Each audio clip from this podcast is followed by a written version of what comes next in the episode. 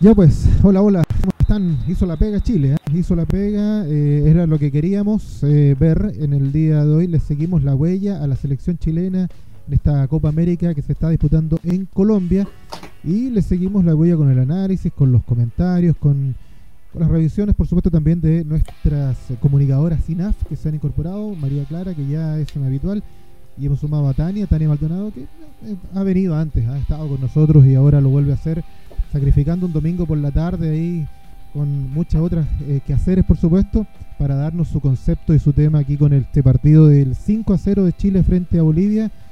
Eh, yo las tengo ahí, chiquillas, para que mm, conversemos este partido. Más bien, yo creo que quiero que ustedes eh, hagan ese análisis, esa conversación y esa definición de, de, de ese 5 a 0. Así que bienvenidas a las dos y gracias por, estar, por aceptar esta invitación en esta victoria, esta segunda victoria de Chile ahí en Copa América. ¿Cómo están Mari, Mari y, y, Tania en ese orden? Hola, profe. Hola, Tania. ¿Cómo están? Todo bien. Aquí muy contenta de, de la invitación. La verdad es que uno cuando habla de fútbol, eh, ya sea masculino o femenino, siempre es, es muy interesante el poder eh, tener eh, esa retroalimentación con, con grandes personas como usted. Así que muy contenta. Ya, Gracias pues, por el cumplido y siempre, siempre es bueno hablar de fútbol femenino en mi caso. Por supuesto, pues aquí sí. le damos siempre el espacio necesario a eso y, y, es lo que nos gusta. Nos gusta justamente que además eh, nuestra nuestra gente INAF, nuestras chicas INAF estén ahí eh, comprometidas con el fútbol femenino y, y, le, y, le, den. Así que ya, pues las dejo a ustedes dos primero. Primero, ¿qué les pareció este 5 a 0? Eh, ¿Se cumplió? Yo dije que se cumplió la, la, la, pega. No sé, ¿se cumplió a juicio de ustedes esto que de, de de tener que no solamente ganar, sino que también golear a Bolivia? Totalmente, o sea, para mí Chile tenía un, una presión por hacer algo que no es habitual en esta selección chilena, ser particularmente goleadora, más allá del rival. A veces a Chile le cuesta hacer goles, o sea, genera siempre peligro. Eh, creo que este es el primer partido que le vemos en una racha de varios partidos donde no hubo un balón al travesaño. no hubo una situación clara de gol donde, donde se estrellaron contra el travesaño, el paral derecho o izquierdo. O sea, esa parte me pareció buenísima, francamente. No sé qué te parece a ti, Tania, pero eso me pareció impresionante porque estamos acostumbrados a que Chile ¡clang! nos estrese y no entre la pelota y esta vez entró cinco veces. Sí, la, verdad es que eh, fue bastante bueno el hecho de que se hicieran muchos goles. Eh, claramente la racha que tenía Chile y se vio en los partidos del amistoso contra Venezuela sobre todo, que no se vio el mismo Chile que habíamos visto el año pasado o el año antes pasado eh, en la misma Copa América. Eh, la verdad es que uno, uno agradece del de asunto de los goles, pero también cómo se comunicaron de, de buena manera después del partido contra, contra Paraguay, que lamentablemente eh, se vio el mismo Chile que tuvo contra Venezuela, por lo tanto era un partido importante contra Ecuador y el de hoy era hay que sacar ventaja porque eh, en los goles puede haber mucha diferencia eh, sobre todo con Ecuador que, que, la próxima que en estos momentos está jugando con Colombia.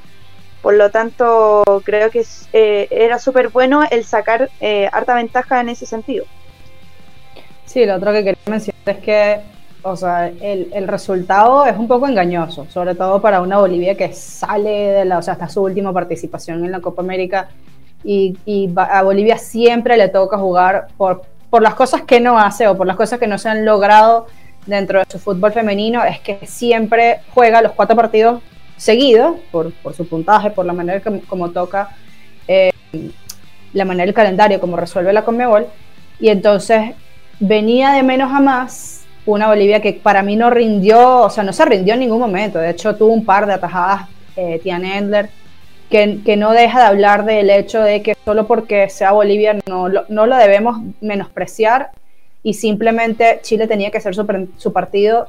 Y a veces también sucede en el fútbol en general que cuando un rival juega menor nivel, a menor nivel normalmente a veces uno baja los brazos y dice, no, pues si es fácil, es un resultado que ya tengo eh, en el bolsillo. Y, y, en este caso yo sentí que esa actitud no estuvo de parte de la selección chilena. Propuso juegos, siempre buscó, siempre buscó aumentar y, y también saber que las par de jugadoras bolivianas eh, que estaban adelante, Flores sobre todo, probó a Endler en dos ocasiones y en dos ocasiones, aunque sean, eh, digamos, aisladas, Tiane tuvo que responder, porque esa es la labor del arquero. Sí, la verdad es que, bueno, eh, Bolivia viene eh, con un nuevo proceso. Eh, su entrenadora, que se llama Rosana Gómez, llegó en mayo de este año, por lo tanto, comienza un nuevo ciclo. dentro de, su llegada está el hecho de poder cambiar un poco el fútbol femenino boliviano, también agarrando la sub-15, sub-17 de, de la misma selección. Por lo importante eh, el, disputar este tipo de partidos con selecciones como Chile, eh, contra Colombia, que también es, un rival súper fuerte. Por lo tanto, eh, más allá de los goles que pudo haber recibido Bolivia, el hecho de, haber jugado con, con, esta intensidad, yo creo que le deja mucho, mucha tarea a la técnica argentina. Por lo tanto, más allá de, de cómo jugó, tiene cosas buenas que sacar yo en alguna de, de las cosas que anoté, eh, en los tiros libres hubo un tiro libre de Erika Alurralde, que, que fue así al travesaño neto. Y, yo creo que este tipo de cosas son las que se pueden trabajar. De ahí se puede sacar mucho. La arquera de, Bolivia atajó también eh, balones súper eh, interesantes, que eso también puede llevar a, a desarrollarse más adelante. Sí, Sí, totalmente. Y bueno, y Bolivia que volvió con su arquera que había sido expulsada en el primer partido y tuvo que dejar el arco por dos partidos por la tarjeta roja, así que, o sea, no se había favorecida Bolivia en este, en este, en esta situación, pero me pareció que allá de eso Chile sí cumplió. Más allá de, bueno, un autogol de Erika, Erika Morales, parece, eh, de Erika Salvatierra, perdón, y sí, y me parece que tuvo que ver con la presión alta de Chile, que Chile buscó por todas las bandas, izquierda, derecha, por el centro, no solo los jugadores preparados. Sí, ejemplo Javier Agres, yo creo que me faltaron manos para poder contar las veces que llevó y no y no pudo finiquitar, lamentablemente. Pero, sí, esa... me parece que lo de la Chiqui estuvo condicionada por el mal arbitraje. Puede ser. O sea, porque al, minuto 2 el minuto 2, cuando ella le anula el gol, estaba habilitado. Y entonces ahí viene una de mis grandes interrogantes, ¿por qué, por qué, por qué seguimos con este cuento de que en Latinoamérica el fútbol femenino no tiene VAR?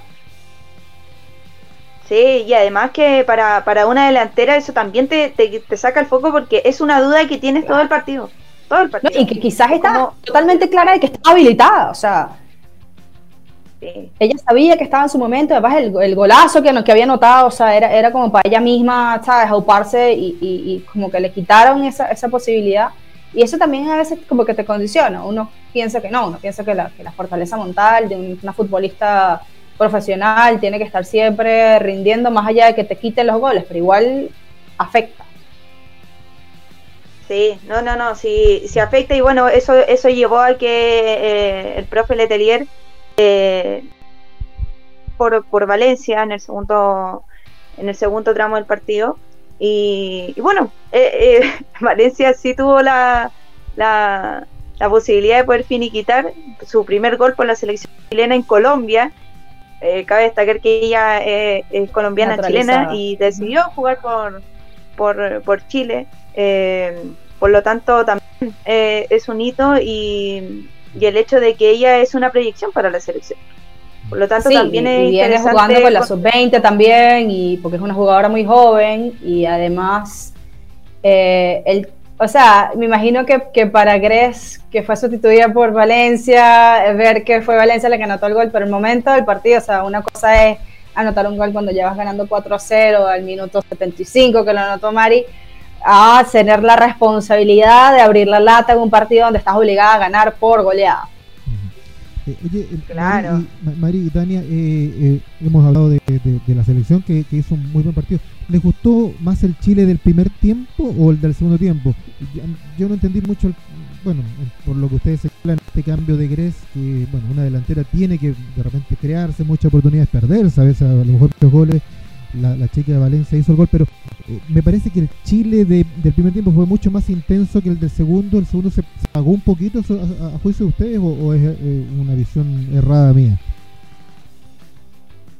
Eso yo no creo que se apagó, yo creo que había que manejar el encuentro desde el punto de vista de, de dejarte afectar por el calor, por la humedad y reservar energías porque sabes que te queda un partido fortísimo.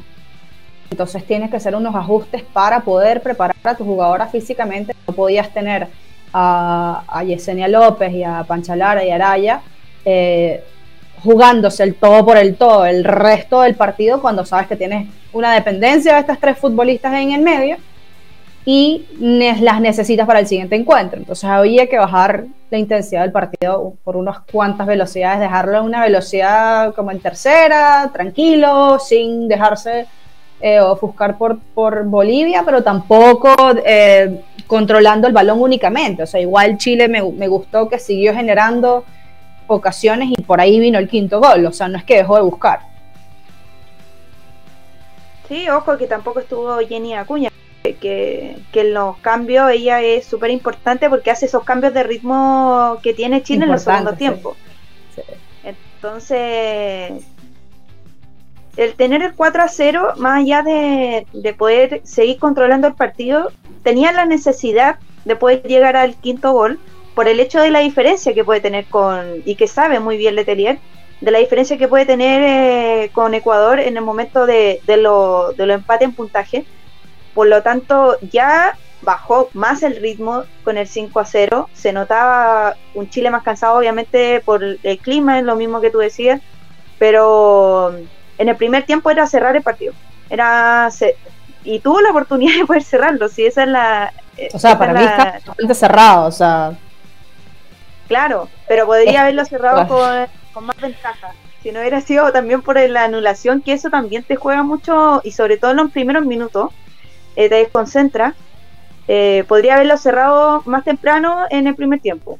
Pero obviamente lo que dices tú es cierto, es controlar el partido, pero también tener la necesidad de poder hacer un gol más que te deje a la par con el equipo directo que puede competir eh, para poder pasar a la siguiente fase. Claro, y yo la verdad es que si, si hay algo que, me ha gustado ha sido el cambio de paradigma del Letelier, que, que lo había hablado en, programas anteriores estaba muy rígido en siempre hacía las mismas modificaciones, se veía un Chile que jugaba siempre de la misma manera. Y yo no sé qué pasó entre el primer y el segundo partido, pero estoy súper agradecida que haya pasado porque yo veo a Chile una selección mucho más dinámica, con muchas más libertades, con una Yesenia que se sacudió el tema encima, con la misma Pancha Lara que también se lo sacudió y Karen Araya, y como que siento una actitud completamente distinta de la selección entera como tal. O sea, el otro día jugó y la sabes de carrilera por izquierda. Eh, y hoy el cambio de, de, de Nayadet López por la Cote Urruta me llamó un poco la atención porque entonces cambiaste el esquema de tu equipo, eh, que son cosas que un Chile 2018 y 2019, eh, sin contar el 2020 porque, bueno, porque no contó futbolísticamente hablando, jamás hubiera pasado.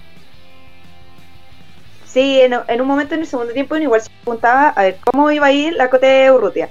Iba a ir por la banda, iba a ir de nueve, la Cote Roja también, se iban mezclando con Valencia, que se iban como rotando. Bueno, el gol salió así. Valencia se puso como un nueve y, la pelota como que... Antes tú sabías que Urrutia iba por el centro y sabías que Roja iba por una banda. Punto. No había discusión. En los partidos amistosos contra Venezuela, yo estaba ahí en el estadio y yo decía, Urrutia, o sea, perdón, la Coter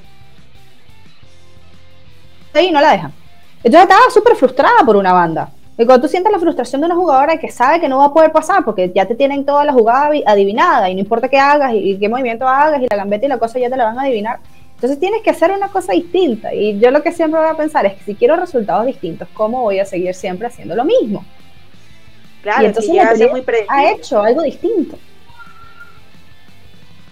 era muy predecible en ese sentido y yo creo que este tipo de partido ayuda mucho a poder hacer eso, esos cambios inesperados, si se puede decir, para poder también encontrar variantes. O sea, para poder eh, ver cómo las jugadoras pueden entre ellas mismas ir haciendo esa, ese tipo de rotación que a la defensa de rival puede desconcentrar, porque eso también efectivamente puede ser una, una táctica en la, en la forma psicológica. Eh, me imagino en ese sentido, porque también la entrenadora de, del equipo boliviano obviamente dice, sí, si hacen un cambio va a ir esta chilena eh, por, el, por la banda derecha, este por la izquierda y este por el centro, pero si te la rotan, tú no sabes qué, qué hacer, entonces igual es interesante los cambios, por lo menos que en este partido porque esta marca personal, ahí es muy fácil, pero si hace un marcaje de zona, no importa. no tienes donde, donde, o sea, ahí sí, ahí sí es más difícil. ¿Tienes alguna recomendación para Chile de cara a lo que se viene, su último partido y donde, donde se define todo? La verdad es que desde, bueno, Chile va a entrar jugando contra Colombia ya con el resultado de, de Ecuador con Paraguay, por lo tanto eso algunas veces puede jugar a favor o en contra. Eh, pero las colombianas sabemos que, que, ¿cómo se llama? Que son muy fuertes, están en su casa, por lo tanto va a ser un partido eh, súper arduo en ese sentido. Eh, yo creo que se tiene que quedar con el partido que hizo contra Ecuador, Chile, más allá del partido de hoy. Creo que es la tele. ¿Ah? Yo creo que hay que hay que prender la tele y ver dónde está, o sea, porque el partido de ahora va a ser clave, va a ser clave para los intereses de Colombia. Y Ecuador le duele mucho la derrota tuvo contra Chile. Entonces este partido Colombia-Ecuador va a estar muy interesante, sobre todo eh, para los intereses de Chile, encontrar el, punto débil de Colombia, porque se lo encontró también a, Ecuador. Y, esa modificación, o sea, fíjate que, que, empezaste el torneo con una pata coja, con un resultado muy cortico pero negativo. Cambiaste todo y te fuiste contra una de las más fuertes que tenía el torneo y las irraste, claro, y sin, sin polémica, sin nada. Solventaste esta, esta, o sea, este tema de los goles, presentaste tu carta y los lograste en, este tercer partido. Y se viene el cuarto partido contra las anfitrionas, el eh, qué sé yo, pero el rival más duro también puede tener falencias, también puede tener un lugarcito donde le puedan dar. Sí, yo, yo me quedaría con el partido sí, de contra Ecuador. Creo que como es rival directo, eh, tan fuerte, creo que es mucho más, no sé si importante, pero eh, creo que es como más a la par, al nivel que está Chile. Creo que en ese sentido Letelier tiene que estudiar mucho cómo jugó la selección. Eh, eh y, hay que mirar también, me imagino, por supuesto, el el resultado. Un, un partido que, tiene que jugar Ecuador con Paraguay, que a mí no se me aventura tan descabellado pensar que a lo mejor Ecuador pueda complicarle mucho la vida a, Paraguay y entrar también por, por esa línea, ¿no? Eh, eh, estamos ya, no, estamos jugando con la calculadora, pero hay que mirar todos los resultados y como dicen ustedes, también Colombia no, no es que sea equipo inexpugnable, es local, Chile ha ido agarrando ritmo, ha ido agarrando confianza, así es que es posible que podamos ver algo mucho más, eh, más cerrado, más, más eh, comprometido con respecto al debut, que yo creo que a Chile lo que le traicionó gran parte de esto fue el debut. Se sintió muy eh, sobrepasado. El debut frente a Paraguay y a medida que fue tomando confianza hemos visto el equipo que, todos queríamos ver. Así que por ese lado hay, hay todavía varias, varias cuerdas para poder atar en este, en este sudamericano, en esta Copa América. Sí, totalmente, pero siempre, o sea, yo antes de mirar el partido que va al directo de Chile, antes del partido que va a jugar Chile hay que ver este próximo partido. Porque, bueno, hay que ver que, con qué amarilla se llena Ecuador, con qué amarilla se, llega Colombia. Sabemos que con dos amarillas ya no juegas el siguiente partido. Este partido va a ser tremendamente físico. Eh, va a ser un partido que va a pasar porque ambas selecciones juegan agresivamente físico eh, son muy futbolistas que tienen muchísimos recursos, eh, balón parado, eh, abren por las bandas, juegan por el centro, son creativas. Entonces, por ahí quizás si se logra un empate, un empate entre estas dos rivales, cambia todo el panorama para todo el mundo. No sabemos. Para mí, el primer partido que hay que sentarse y prender la tele es ese. Es decir, ¿qué pasa aquí? Y luego, respecto a lo que veamos ahí, ahí sentarnos a ver que, Chile se para frente a Colombia y dice, yo vi que tú fallaste por aquí. Claro, y además que en, lo que pueda pasar hoy, eh, Chile puede jugar con el resultado del día jueves. Ya con el resultado, o sea, con el, con el resultado de, de, Paraguay em, con Ecuador. Por lo tanto, también ese juego se puede dar eh, y lo puede hacer Letelier. Las jugadoras pueden llegar con un incentivo más, ya viendo el partido de hoy, eh, que creo que ya se está dando. Pero yo creo que es súper importante el hecho de que la selección se siga afiatando más, eh, más allá de, pasar a la siguiente etapa, es ver los rivales que van a tocar. Eh, por, el otro lado está Argentina, está Brasil, una Venezuela que sorprende contra Uruguay y que también nos sorprendió a nosotros los amistosos. Por lo tanto, hay equipos que están dando alguna sorpresa y, y ¿cómo se llama? y dieron eh, y Chile lo vio en primera persona, sobre todo con Venezuela.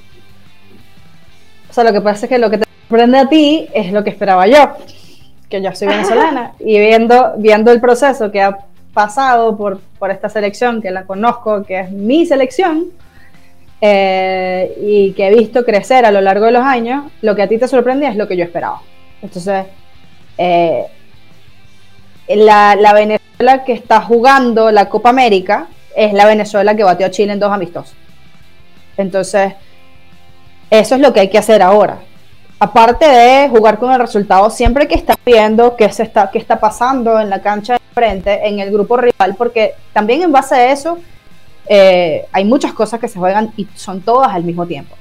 Son jugar con los puntos, con los goles, con el empate, con las amarillas, con las lesiones, con el COVID.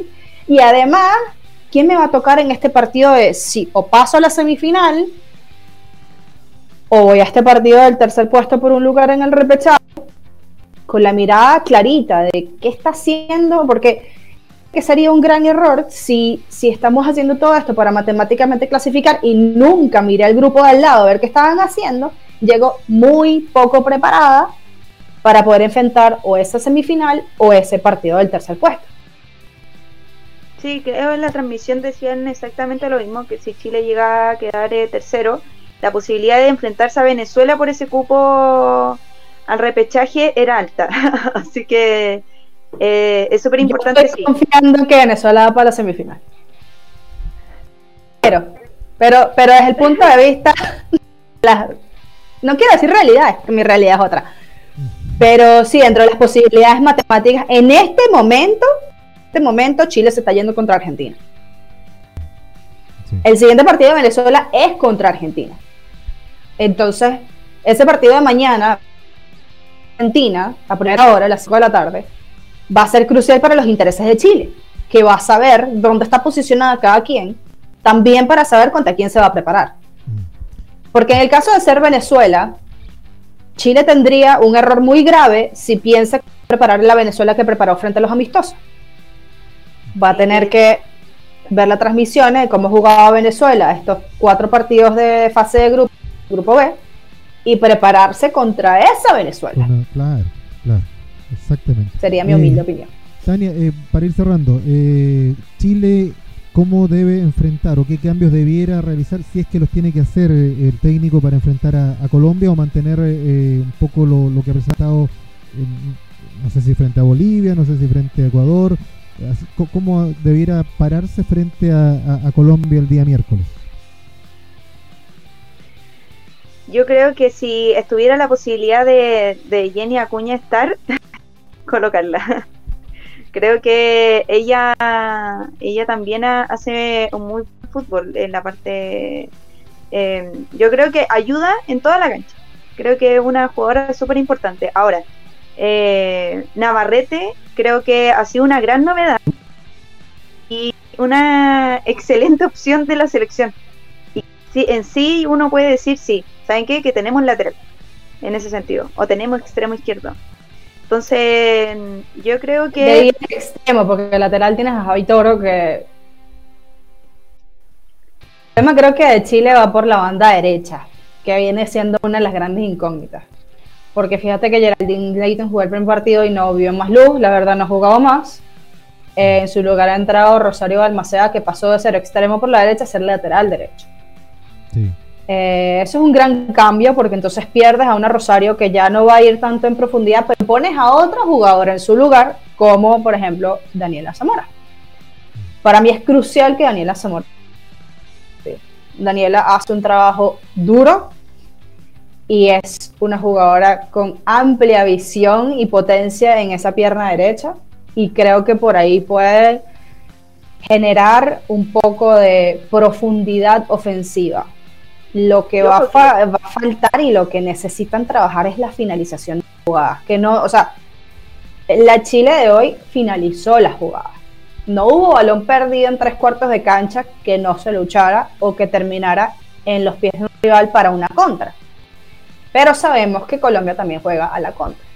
Y es una jugadora, tienen muchas jugadoras que anticipan. Entonces, si, si vas a jugar contra Colombia, sabes que no puedes jugar el balonazo sabes que tienes que jugar un poco por las bandas, un poco por el centro, un poco por el pase profundo, que creo que es lo que se estaba ejercitando el día de hoy.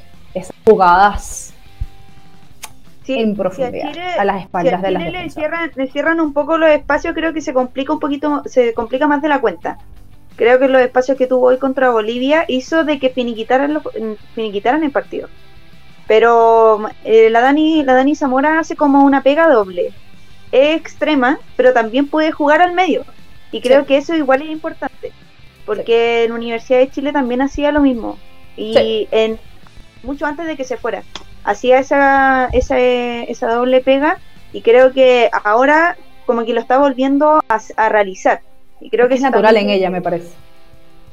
Sí, eh, creo que eso también debe ser instrucciones o la libertad de poder hacer de, del profe ya pues chiquillas, eh, muy interesante la verdad, me, me, estuve escuchando el análisis de ustedes dos, la conversación, eh, las diferencias, las diferencias y también compartir muchas ideas también, por ejemplo, el tema de la, de, la inclusión la, de, la Jenny, por ejemplo, que lo compartía en algún minuto la Mari, también la eh, Tania también comparte con eso, el único que comparte es el técnico, que es al final que resuelve, pero bueno, ya hay que tomar ahí algunas decisiones para este partido del día miércoles que está en vital frente a Colombia. Llevamos media hora con, aquí con, la conversación. Eh, día domingo en la tarde. Yo sé que ustedes también tienen cositas que hacer, por supuesto. Así que gracias por, eh, por estar acá, por compartir con nosotros, por entregar todo su conocimiento eh, de, este partido. Y bueno, el torneo sigue y la invitación, por supuesto, va a seguir extendida para ambas para, para el análisis. Así que gracias por, por, por, esto y bueno, y a celebrar esta, esta victoria que es muy importante para Chile, que todavía nos mantiene ahí en, carrera en esta Copa América. Tal cual. Y, bueno, seguir apoyando el fútbol femenino, prender la tele y aplaudir. Así es. Sí, Eso, es súper importante.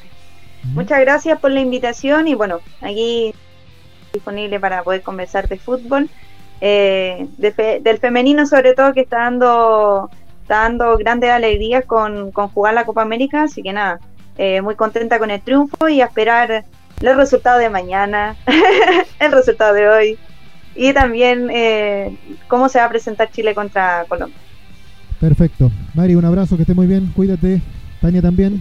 Gracias, saludos a todos. Saludos a todos, que estén muy bien. Nos encontramos el, no sé si el el jueves, ahí vamos a analizarlo bien dependiendo de los tiempos, pero de que vamos a estar, vamos a estar para conversar de esta, ojalá esperamos una victoria de Chile frente a Colombia en esta Copa América allá justamente en Cali. Que estén muy bien, chau chau.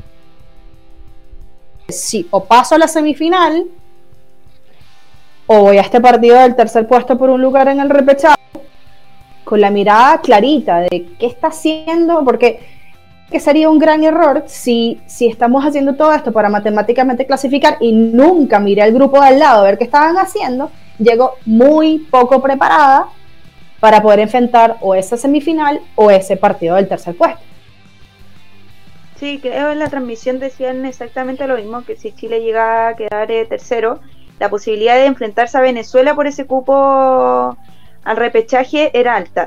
Así que Eh, es súper importante. Estoy confiando que Venezuela va para la semifinal. Pero, pero, pero desde el punto de vista, no quiero decir realidad, es que mi realidad es otra. Pero sí, dentro de las posibilidades matemáticas, en este momento, este momento Chile se está yendo contra Argentina. El siguiente partido de Venezuela es contra Argentina. Entonces, ese partido de mañana, Argentina, a primera hora, a las 5 de la tarde, va a ser crucial para los intereses de Chile, que va a saber dónde está posicionada cada quien, también para saber contra quién se va a preparar. Mm. Porque en el caso de ser Venezuela, Chile tendría un error muy grave si piensa preparar la Venezuela que preparó frente a los amistosos. Va a tener que ver las transmisiones de cómo jugaba Venezuela estos cuatro partidos de fase de grupo, grupo B y prepararse contra esa Venezuela. Claro, claro, exactamente. Sería mi humilde eh, opinión. Tania, eh, para ir cerrando, eh, Chile, ¿cómo debe enfrentar o qué cambios debiera realizar si es que los tiene que hacer el técnico para enfrentar a, Colombia o mantener un poco lo, que ha presentado, no sé si frente a Bolivia, no sé si frente a Ecuador? ¿Cómo debiera pararse frente a, Colombia el día miércoles? Yo creo que si estuviera la posibilidad de, Jenny Acuña estar, colocarla. Creo que ella, ella también hace un muy buen fútbol en la parte. Em, yo creo que ayuda en toda la cancha. Creo que es una jugadora súper importante. Ahora, eh, Navarrete creo que ha sido una gran novedad y una excelente opción de la selección. Y sí, en sí uno puede decir, sí, ¿saben qué? Que tenemos lateral en ese sentido, o tenemos extremo izquierdo. Entonces, yo creo que... De extremo, porque el lateral tienes a Javi Toro que... El tema creo que de Chile va por la banda derecha, que viene siendo una de las grandes incógnitas porque fíjate que Geraldine Leighton jugó el primer partido y no vio más luz, la verdad no jugaba más. Eh, en su lugar ha entrado Rosario Balmaceda, que pasó de ser extremo por la derecha a ser lateral derecho. Eh, eso es un gran cambio porque entonces pierdes a una Rosario que ya no va a ir tanto en profundidad, pero pones a otra jugadora en su lugar, como por ejemplo Daniela Zamora. Para mí es crucial que Daniela Zamora. Daniela hace un trabajo duro, y es una jugadora con amplia visión y potencia en esa pierna derecha y creo que por ahí puede generar un poco de profundidad ofensiva. Lo que va a, va a, faltar y lo que necesitan trabajar es la finalización de jugadas. Que no, o sea, la Chile de hoy finalizó la jugada. No hubo balón perdido en tres cuartos de cancha que no se luchara o que terminara en los pies de un rival para una contra. Pero sabemos que Colombia también juega a la contra. Y es una jugadora, tienen muchas jugadoras que anticipan. Entonces, si, si vas a jugar contra Colombia, sabes que no puedes jugar el balonazo. Sabes que tienes que jugar un poco por las bandas, un poco por el centro, un poco por el pase profundo, que creo que es lo que se estaba ejercitando el día de hoy. Esas jugadas en profundidad a, las espaldas de las le cierran, le cierran un poco los espacios, creo que se complica un poquito, se complica más de la cuenta creo que los espacios que tuvo hoy contra Bolivia hizo de que finiquitaran, los, finiquitaran el partido. Pero eh, la, Dani, la Dani Zamora hace como una pega doble. Es extrema, pero también puede jugar al medio. Y creo que eso igual es importante. Porque en Universidad de Chile también hacía lo mismo. Y en mucho antes de que se fuera. Hacía esa, esa, esa doble pega. Y creo que ahora como que lo está volviendo a realizar creo que es natural en ella, me parece. Sí, eh, creo que eso también debe ser instrucciones o la libertad de poder hacer del profe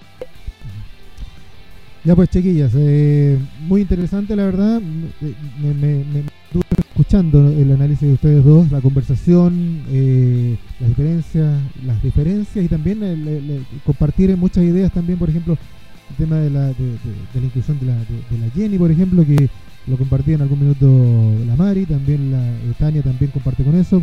El único que comparte el técnico, que al final que resuelve, pero bueno, ya hay tomar ahí algunas decisiones para este partido del día miércoles que es tan vital frente Colombia. Llevamos media hora con, aquí con, la conversación. Eh, día domingo en la tarde, yo sé que ustedes también tienen cositas que hacer, por supuesto, así que gracias por, eh, por estar acá, por compartir con nosotros, por entregar todo su conocimiento eh, de, este partido. Y bueno, el torneo sigue y la invitación, por supuesto, va a seguir extendida para ambas para, para el. Así que gracias por, por, por, esto y bueno, y a celebrar esta, esta victoria que es muy importante para Chile, que todavía nos mantiene ahí en, carrera en esta Copa América. Tal cual. Y, bueno, seguir apoyando el fútbol femenino, prender la tele y aplaudir. Así es. Sí, Tania. Eso, es súper importante.